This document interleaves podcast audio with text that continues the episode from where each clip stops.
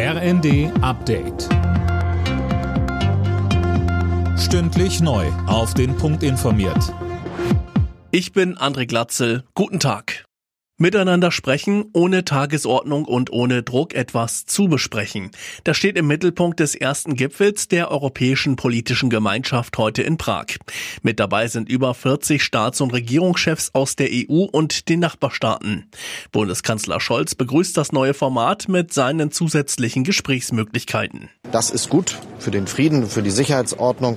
Das ist gut für die ökonomische Entwicklung und für die Prosperität.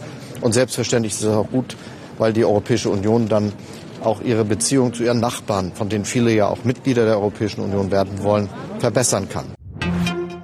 In Thailand hat ein bewaffneter Mann einen Kindergarten gestürmt und mindestens 30 Menschen getötet. Nach Behördenangaben handelt es sich bei dem Täter um einen früheren Polizisten. Er konnte offenbar zunächst flüchten.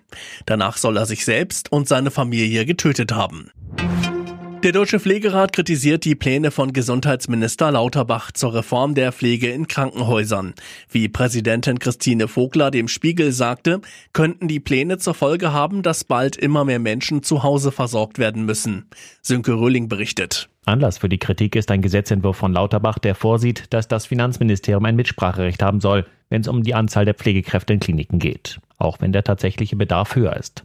Vogler beklagt, dass sie mit ihrer Expertise in Lauterbachshausen nicht durchdringt und sich auch die Kommission zur Reform der Krankenhausversorgung kaum für die Pflege interessiere.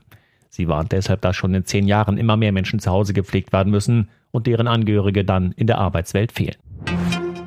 Für zwei deutsche Clubs es heute in der Fußball-Europa League ernst. Union Berlin ist ab 18.45 Uhr im schwedischen Malmö zu Gast. Der SC Freiburg spielt danach zu Hause gegen Nantes aus Frankreich. In der Conference League trifft der erste FC Köln auf Partisan Belgrad. Alle Nachrichten auf rnd.de